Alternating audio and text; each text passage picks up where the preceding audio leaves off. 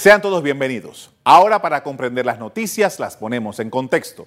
La presentación de un informe actuarial de los programas de pensiones de la Caja de Seguro Social se han dilatado por varios años y nadie se ha hecho responsable por lo ocurrido.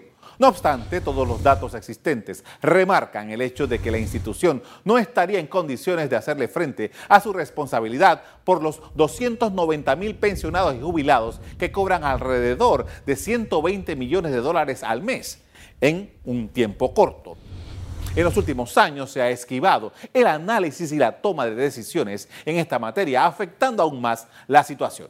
Más allá de las posiciones de los sectores involucrados, atender este drama es impostergable.